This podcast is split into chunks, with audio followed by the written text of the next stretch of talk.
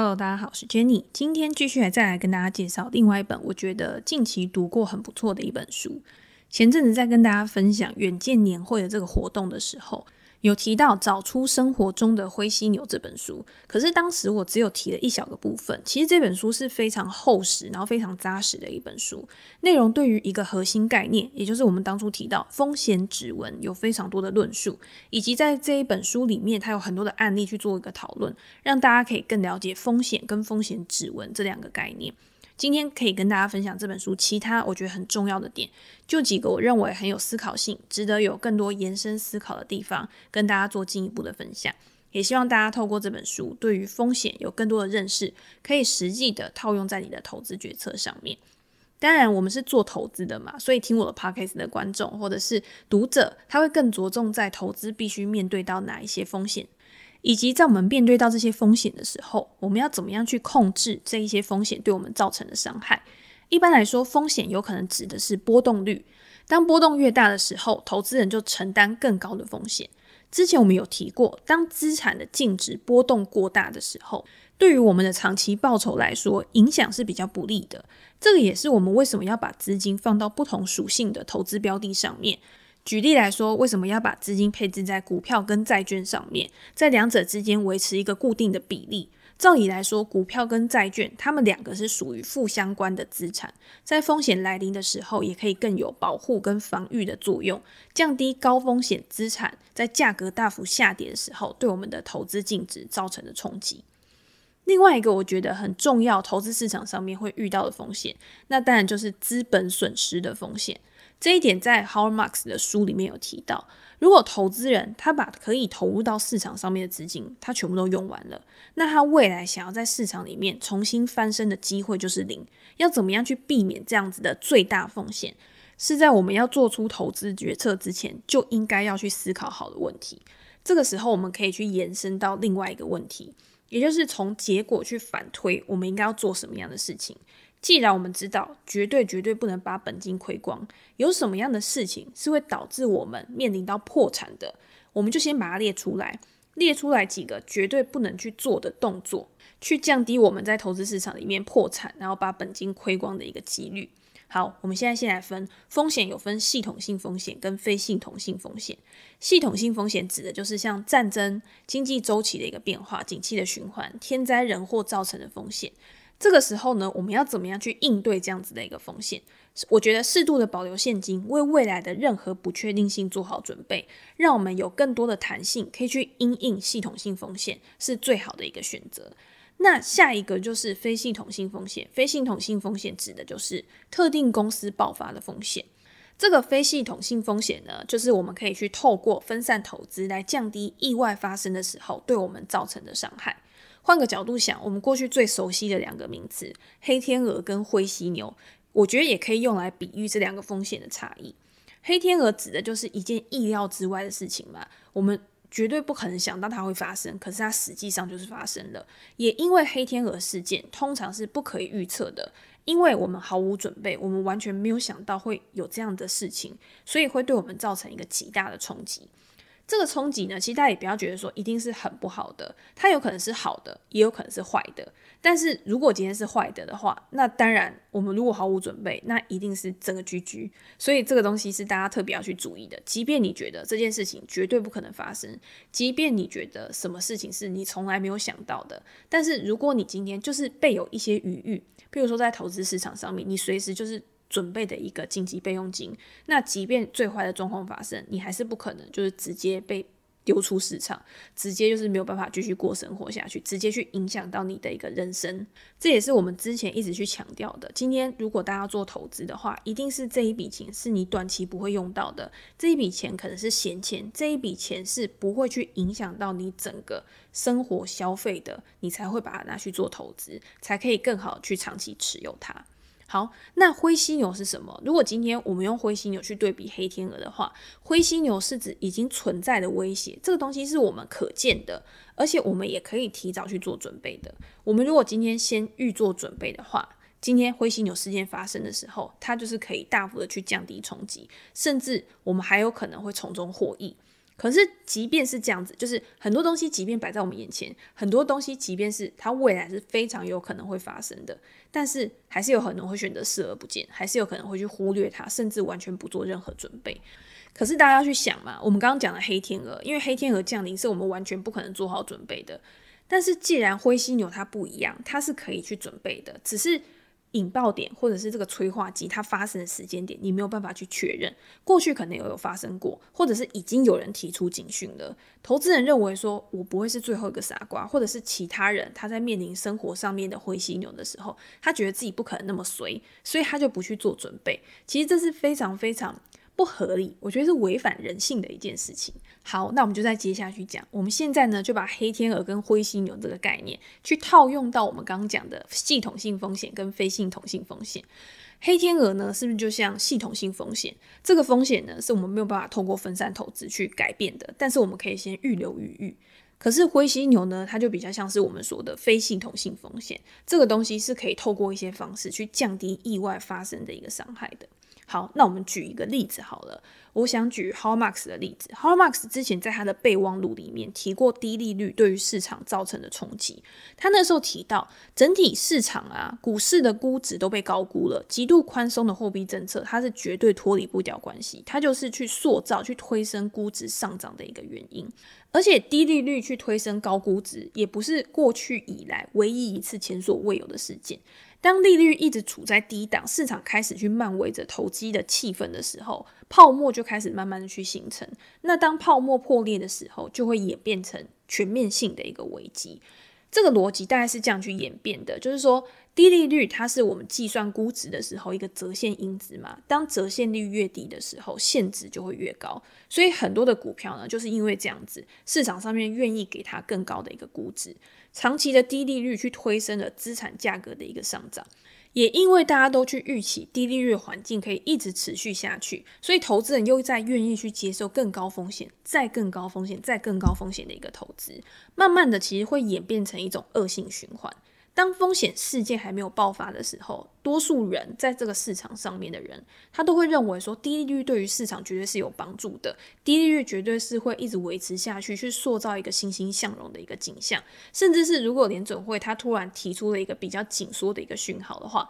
大家就会开始非常的慌张。那经济数据如果出来很烂的话，搞不好对市场还会是一种激励作用。你会发觉这种逻辑，它其实大家的思考是非常的诡异的。但是我们也可以反向去思考，这个情况它是不是可以长久的去维持下去？到底低利率它去刺激这个经济可以去维持多久？有没有可能在最后去造成一个过热的现象？那当通膨也开始升温的时候，达到某一个不可控制的程度的时候，对总体经济就会开始产生不利的影响。那今天再宽松，可能都没有办法去刺激经济，也没有办法再去刺激股市上涨了。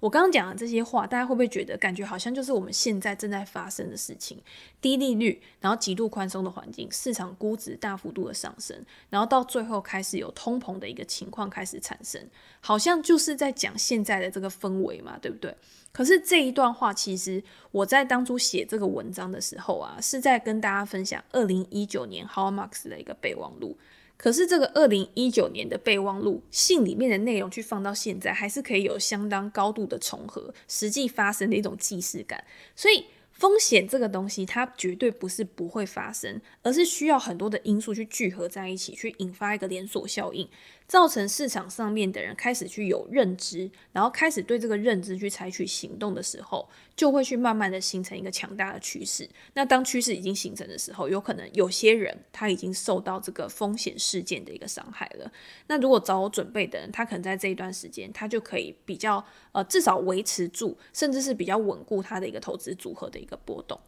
那我们也会知道，在高通膨的一个环境下面，低所得者或者是你是依赖固定收益的一个投资人，因为你的收入它没有办法去支应这个支出的一个上升，因为所有的物价都在上涨。低利率的环境之下，过去呢，大家都一定会去告诉你说，利率这么低，你一定要赶快去借钱，你应该要去使用杠杆去追逐这些资产的一个报酬。可是当开始有泡沫的时候，或者是开始要去陷入到紧缩的环境之下，或者是资产的估值。开始大幅回调的时候，那泡泡总有一天会在未来被戳破嘛，不管是因为政策的因素、经济的因素，甚至是战争的因素。央行如果在这种极低利率的环境之下，它又没有多余的工具可以去使用的时候，又会重新的再爆发风险事件，又再重新的去发生危机，结果你没有办法再靠降低利率去刺激你的经济了。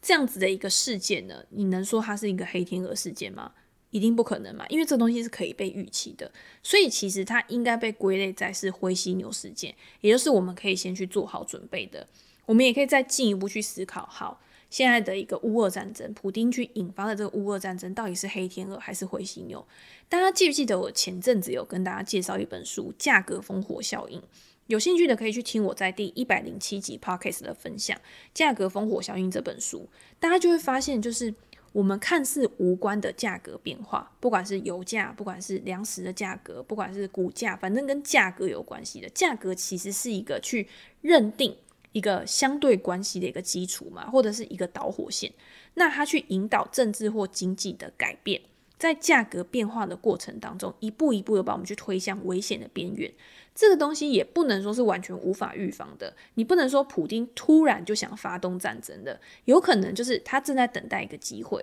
那这个机会呢，它也是趋势，一个价格它逐渐形成的一个过程。那我们可能没有办法去抓到一个确切的时间点，但是我们也绝对不能说它是一个黑天鹅的事件。那转换到投资市场上面，投资市场它也是很复杂的一个市场嘛，有很多的因素会去影响短期的价格变化。经济是一个复杂的一个生态系，它包含了财务，包含了政治，包含了。呃，参与者的一个行为，这些因素彼此互相影响，然后也有很大的一个不确定性。比如说，我们之前跟大家分享的预期心理也是很重要的一个部分，这个都会去影响短期价格的一个波动，短期市场的一个波动。但是如果把时间拉长的话，长期的趋势反而是比较单纯的。如果大家今天是一个短期、一个波段的思考在做你的操作的话，我会建议大家还是要有更谨慎的风险评估，了解到辨识风险的重要性，也会让我们做出更好的决策。好，那我们回到找出生活中的灰犀牛这一本书，它其实不是单纯的局限在政治经济这种严肃的话题，或者是只是专注在投资的话题而已，而是告诉我们生活中的风险有哪些，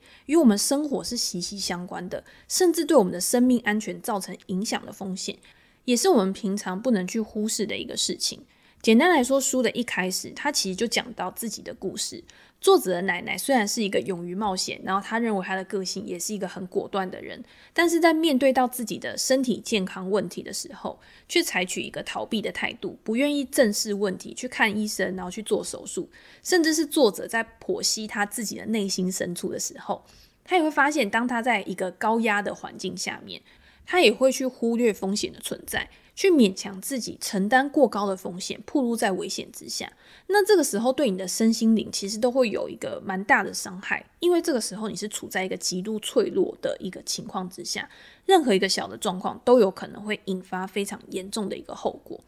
作者因为这样子，他就开始想，为什么我们人在碰上人生的风险跟危机的时候，有些人会选择去积极的行动去处理这个事情，可是有些人他去选择坐以待毙，就是被动行事，他不想要去做任何就是去应对风险的事情。事在人为这句话告诉我们说，问题其实不一定是出在事情本身，有的时候是我们人去处理事情的态度跟方法。反而是去影响结果到底会是好的还是坏的的一个关键，所以才引申出了风险指纹这个名词的诞生。指纹大家都知道嘛，就是每一个人都是独一无二的、非常独特的一个辨识特征。那风险指纹呢，就是把我们的人格特质、人生经历跟我们的呃社会经历集结而成，变成我们自己独特的核心要素。我们的风险指纹会去决定我们在面对风险的时候会采取什么样的一个行为。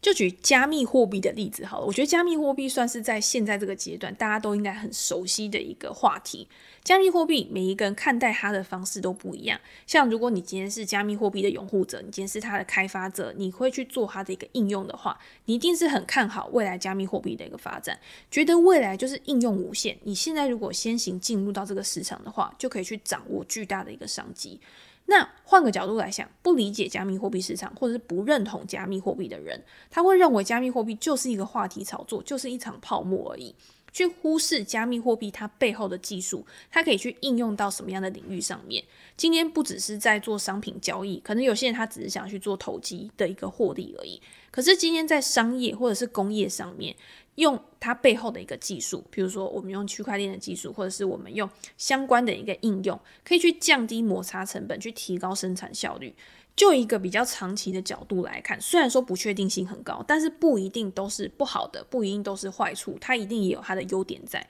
才会有人去推崇它嘛。所以这个时候呢，每一个人他看待加密货币的方式，每一个人的风险指纹不同，他在对加密货币做出要不要投资的决策的时候，可能也会有不一样。那也不只是个人啊，如果今天我们延伸到政府的政策，从政府的角度来看的话，对于央行来说，加密货币的盛行，有可能就代表着它失去的货币的掌控权。在今天国家经济发生什么样的一个状况的时候，它可能没有办法很好的去使用货币工具、货币政策，然后去。呃，做一个处理，也因为这样子，他在看待加密货币的时候，他一定会进行监管，他一定会制定法规去巩固金融秩序。他认为这样子对整个国家来说会是比较好的一件事情。就加密货币这个领域来说，如果你去延伸到更多的创新科技、创新的趋势上面，在早期形成的过程当中，一定都是很混乱的嘛。然后每一个人的风险指纹不同，每一个人对新趋势他的一个看法、他的参与意愿、他的接受程度不同。这个东西呢，它是需要时间慢慢的去做调和的。那当这个趋势开始逐渐发展的越来越稳定的时候，开始变成一个普遍的共识的时候，风险也会随之降低。那就开始会有更多之前风险意识比较高的人，他也会开始愿意去投入到这个市场里面。除了时间跟环境的改变，风险指纹还有一个特色，就是它也是可以逐渐的去修改的。书里面有提到，我们可以透过培养风险素养来保护自己，避免受到伤害。对于风险的认知程度，你要怎么样去判断一件事情的风险程度是属于高风险的事件还是低风险的事件？大家要知道哦，有的时候我们觉得高风险的事件，它其实带来的伤害是非常小的，但是我们有的时候觉得低风险的事件，它却可以带来毁灭性的伤害。那再来就是我们对于风险的态度。在风险发生的时候，我们决定要用什么样的方式去回应这个风险，也是很重要的一件事情。刚刚我们已经有讲过很多，你要怎么样去判断风险的方式跟例子。接下来我们就把我们的重点放在怎么样去应对风险。我觉得应对风险的能力，对一般人来说，对投资人来说，对于你在日常生活或者是工作上面，一定都是很重要，必须要去学习的。对于风险事件的发生，我们应该采取哪一些做法？我觉得书里面提到一个例子，应该我自己印象还蛮深刻的。他就讲到有一对夫妻去经营一家松饼店，他们在创业的时候，他们当初想，从来没有想过风险这件事情，因为。创业基本上，你面临到最大的风险就是失败嘛。但是想要去创业的人，他一定是富有满腔的热血，他一定是希望会成功的。他如果一直去想到会失败，一直去想到风险这件事情，有可能他就不会去跨出那一步。所以在这个时间点呢、风险对他们来说是机会，是一个希望。如果你今天不去尝试的话，你永远不知道结果是什么。只要你在承担这个风险之前，你有一个好的计划。至少他在后面，就算你失败了，他也是可以有一些附加方案，甚至是你有一个 B 计划，你可以重新的再从头来过，然后再重新的去承担新的风险。那这个松饼店呢，他去营运了一阵子之后，其实状况就还不错。那他们夫妻俩呢，就因为诶发现这个创业之后，感觉好像还蛮成功的，他们想要更积极的去成长、去扩张，于是扩点的计划就来了嘛。你要怎么样开分店，可以让你的事业更上一层楼？二零二零年，也就是他们经营松饼店的第十年，他们决定要在更多的城市开设新的分店。结果大家想，二零二零年发生什么事？遇上了新冠肺炎的疫情开始蔓延嘛，所有的封城啊，然后暂停生产啊，甚至是消费，你根本没有办法出来消费。那餐厅一定是重灾区，所以他们的松饼店呢，在这个时候其实也是面临了非常大的危机，手上的现金只剩下两个礼拜的员工遣散费而已。这对于任何的公司来说，一定都是一个非常大的风险事件嘛。那对于他们来说，一定也是。可是开公司跟做生意跟一般我们做投资人不一样，不是说，诶，你今天股票卖一卖，然后就没事了。我们要面对的是一个更大的责任。今天开公司创业，过去的心血结晶，这个是一个，就是你会很舍不得。那你对于你的员工，然后你对于你的客户，他们的一个权益，你一定也是要负责嘛。那当你遇到意料之外的事情的时候，该怎么办？就是必须要去面对它。在面对到这么多的责任的时候，你一定就是要去找到一个更好的解决方式，然后让呃至少是比较圆满的一个情况，然后来做一个总结。书里面有提到一段话，我觉得深有同感。他们说，当碰上危机的时候啊，我们永远都在忙着解决问题，但是当我们发现我们就算再怎么努力都解决不了任何事情的时候，在那个时候才开始懂得接受，接受这件事情。在面对到风险的时候，有的时候到最后，你真的觉得啊。我尽力了，可是我还是没有办法去解决它，我还是没有办法，就是重新再来，然后重新振作站起来。接受也是一种方式，让你在未来可以有重新启动、从头来过的机会。这个套用在投资上面，其实就是适合的。当我们在投资上面遇到风险、遇到重创、遇到损失持续扩大的时候，有的时候你在这个时间点，你冷静的去思考，是不是应该要去正视眼前的现实，学习接受跟放下，去等待下一个机会，搞不好会是一个更好的一个做法。不只是投资市场，我们人生当中要面临的很多的决策，包括像求学、工作，每一个重要的人生阶段，其实。在这么多的选择里面，你都是面临风险的。我们在许多的可能性当中去收集资讯，你去比较你收集到的这些资讯，你去分析到底利弊得失是什么，到最后去做出决策这个过程当中，有的时候就是凭借我们一开始讲的，就是你的风险指纹，你的对于风险的一个认知，对于面对风险的态度，跟你怎么样去应对这个风险。在这些不确定性下面，去找到可以被计算出来的风险，可以去衡量结果的风险，找出对自己最有利，而且掌握度也最高的情境。在你遇到风险的时候，其实你就会更好的去面对风险。